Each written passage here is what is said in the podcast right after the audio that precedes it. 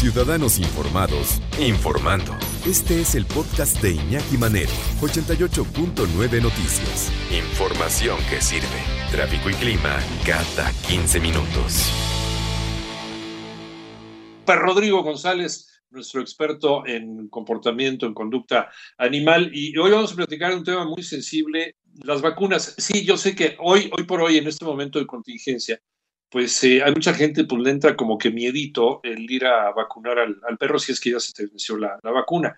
Eh, si tienes un lugar en donde pasear al perro y cansarlo y, demás, pues no hay tanta bronca, pero si es un lugar chiquito donde tienes que salir a darle la vuelta al perro, eh, por favor no lo dejes desatendido, no lo dejes sin correa, porque entonces el perro también está ah, pues al amparo del contagio de otras enfermedades y si no está vacunado podemos tener problemas graves. ¿Cómo estás, Pedro Rodrigo? Buenas tardes. Hola, Iñaki, muy bien, gracias. Saludos a toda la humanidad aún enclaustrada.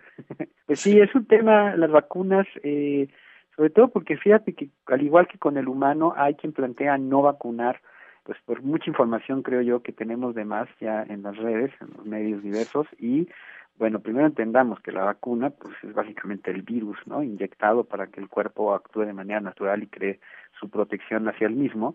Eh, y bueno, desde luego los primeros días, este, cuando nacen nuestros perritos, no hay que vacunar porque pues recibe básicamente del calostro de la mamá eh, pues las protecciones naturales que necesita, pero pasados los 40 días ya se tiene que eh, empezar con el cuadro de vacunas, es decir, al mes y medio se pone de entrada la del parvovirus, que es eh, que es mortal, este y se adquiere normalmente por por olfato, es decir, el perrito la puede eh, adquirir al oler una una es una, una popó pues, ¿no? Que se encuentre. Eh, y bueno, esto limita eh, radicalmente al perrito a sobrevivir porque ya no puede absorber agua ni nutrientes, lo cual lo lleva, vamos, podemos notar vómitos, deshidratación, diarrea, diarrea con sangre, anorexia y se nos muere, ¿no? Eso es muy común que los cachorritos se nos mueran de parvo. Eh, entonces, bueno, pues es la primera vacuna. La, a los dos meses se plantea la pentavalente que abarca eh, varias, eh, varias, varias enfermedades, moquillo, hepatitis, eh, tranqueobronquitis y leptospirosis. Sí. Estas, bueno, pero hay que entenderlas, ¿no? El moquillo, eh, digamos, lo podemos detectar porque hay una secreción ocular y, y nasal.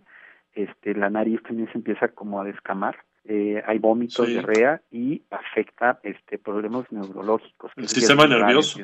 Empieza, incluso hay perritos que ya aún eh, habiendo pasado la enfermedad, siendo vacunados, tienen consecuencias este, en el sistema nervioso, como tics, por ejemplo, ¿no? Este, pues, bueno, pues sí, es una de las vacunas de mayor importancia. Decía esto, eh, el moquillo, también está eh, la hepatitis, que, bueno, pues afecta al hígado, eh, podemos ver en el perrito problemas de comportamiento, agresividad incluso, este, entonces, bueno, esta vacuna, insisto, la tetravalente incluye la hepatitis, el moquillo, eh, la tranqueobronquitis, que no es mortal, es una tos que podemos ver eh, como si tuviera algo atorado en la garganta.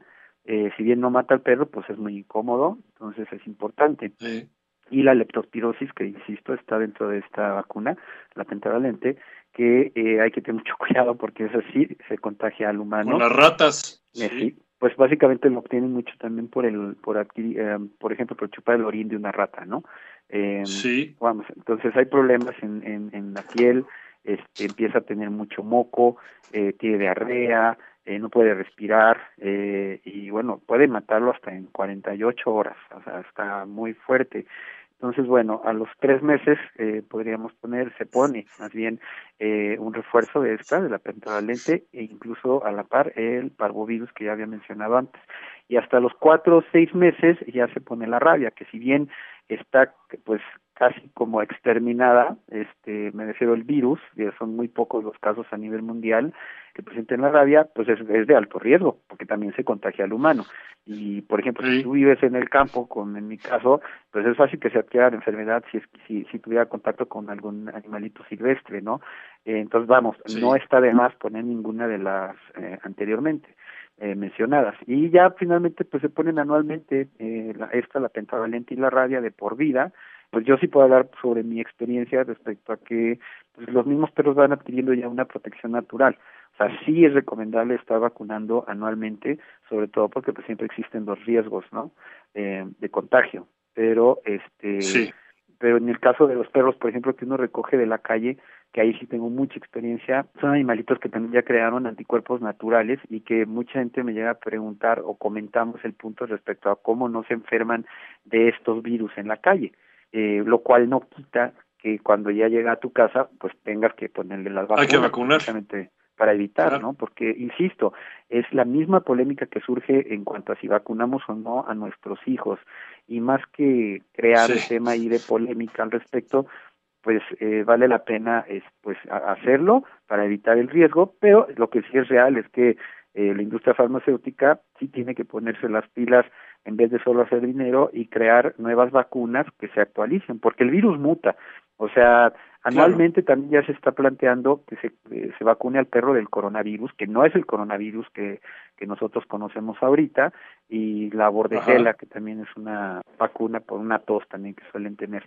Entonces, de repente nos suenan como muchas vacunas y por eso las dudas que tenemos respecto a si vacunar y qué vacunar. Sí, Entonces, es solamente como respetar de alguna manera lo que se nos ha planteado médicamente, porque está comprobado, sí. que no nos dé miedo. O sea, sí hay efectos, por ejemplo, que podemos ver en nuestros perros al, al ser vacunados. Algunos llegan a tener, eh, pues no sé, fiebre, no quieren comer, les duele obviamente donde los vacunaron. En algunos casos muy raros se presentan reacciones alérgicas.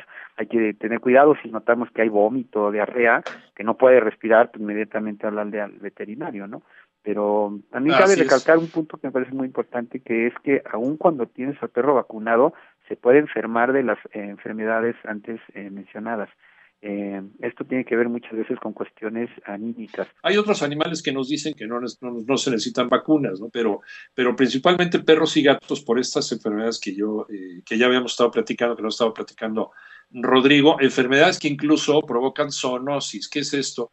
Que se pueden transmitir de, un, de una especie a otra. O sea, que el perro nos la pueda transmitir a nosotros, como el caso de la leptospira. Las ratas se la transmiten a los perros y los perros nos la transmiten a nosotros. Por eso es bien importante. Cuidado, si vas a sacar a tu perro a pasear, primero con correa.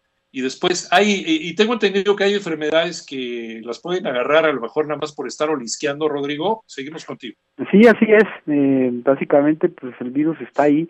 Eh, lo mismo puede ser porque algún animal hizo del baño anteriormente y ahí se queda el virus. Puede estar por muchísimo tiempo eh, y pues cuando huele el animalito, pues adquiere el virus. Ahora, no nos podemos clavar en este tema y no permitirle al perro actuar de manera natural, porque también de manera Claro. natural se crea el sistema inmunológico.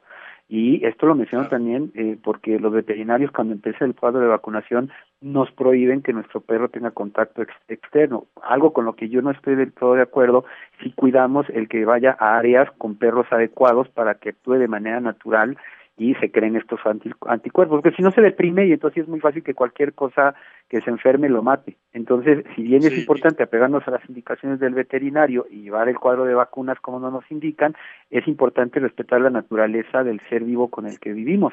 Y nos pasa igual a nosotros. Hoy, al vernos nosotros encerrados en casa, es más fácil que nos enfermemos y nos muramos, pero si tenemos una actividad eh, físico, mental y emocional adecuada, es más fácil que nuestro sistema inmunológico funcione de manera adecuada. Bueno, pues ahí está, ahí está la, la recomendación, vacunar a los perros, a lo mejor, eh, porque sí eh, están abiertas las, eh, las, las clínicas veterinarias, sí o sí, porque sí es un, un negocio, digamos, esencial, porque es la salud también de nuestros animales de compañía. Nada más que háganlo, háganlo con todas las reglas de seguridad del mundo. Este asunto del COVID-19 y si se transmite a mascotas o no, o sea, las mascotas no nos lo pueden transmitir, eso, olvídense de eso. Si nosotros, si son casos muy aislados, son tres o cuatro casos en el mundo en donde se ha podido contagiar a un gato o un perro de COVID-19, así que no es la norma, no es lo esperable y no es lo que debería suceder. Entonces pueden llevar sin mayor problema, mientras ustedes se cubran bien con el cubrebocas y la careta y demás, sí pueden llevar a tratamiento al perro al veterinario. Pero Rodrigo, ¿en dónde te encontramos? Estoy en YouTube como Perrisección 2 con número, en Facebook también Ladridos Ayudando 2 con número y Humanos Ladrando. Gracias, Rodrigo. Un abrazo. Un abrazo, Ñequi, saludos.